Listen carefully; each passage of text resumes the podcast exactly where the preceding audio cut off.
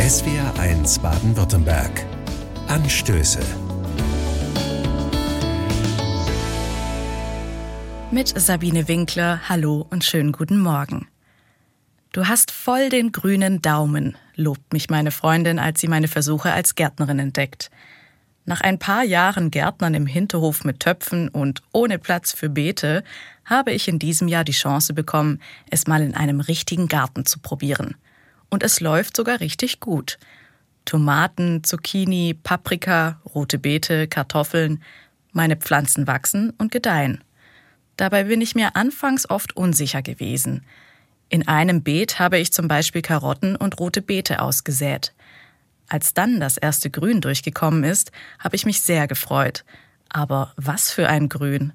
Irgendwie hat es nicht ganz so ausgesehen wie das, was rauskommen sollte. Habe ich die falschen Samen gesät? Oder kann es vielleicht sein, dass da Unkraut wächst? Weil ich nicht wusste, was da nun wächst, habe ich fleißig alles Grüne weitergegossen. Ich habe mich nicht getraut, irgendetwas auszureißen, weil ich Angst hatte, dass ich dann meine gewünschten Pflanzen auch beschädige.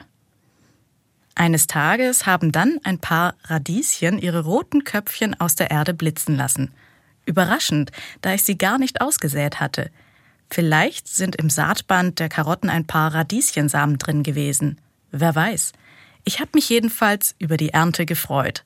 Es hat sich gelohnt, abzuwarten und nicht gleich alles als schlechtes Unkraut abzutun. Ich hätte sonst keine Radieschen gehabt.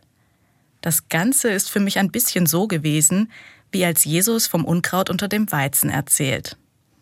Einmal das Unkraut entdeckt, wollen die Arbeiter eines Bauern es aus dem Acker entfernen. Aber der Bauer verbietet es ihnen.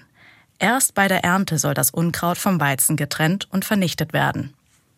Ich kann's verstehen und sehe darin auch eine Mahnung, mir nicht zu schnell eine fertige Meinung zu bilden und womöglich voreilig zu handeln. Nicht nur in meinem Garten. Ich kann es auch gut aufs Zusammenleben übertragen, egal wo ich Menschen begegne. Ob bei der Arbeit, beim Einkaufen oder im Bus. Manchmal gewinne ich durch eine blöde Situation einen komischen Eindruck von einer Person.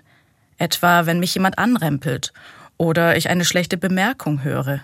Und dann ist Vorsicht geboten, damit ich die Person nicht vorschnell abstemple. Besser, wenn ich der Person noch eine Chance gebe, weil womöglich mehr in ihr steckt, als ich gerade wahrnehme. Und dann kann aus vermeintlichem Unkraut doch noch etwas Genießbares werden. Sabine Winkler aus Esslingen von der Katholischen Kirche. SWR 1 Baden-Württemberg. Anstöße. Zum Nachhören und Nachlesen auf swr1.de.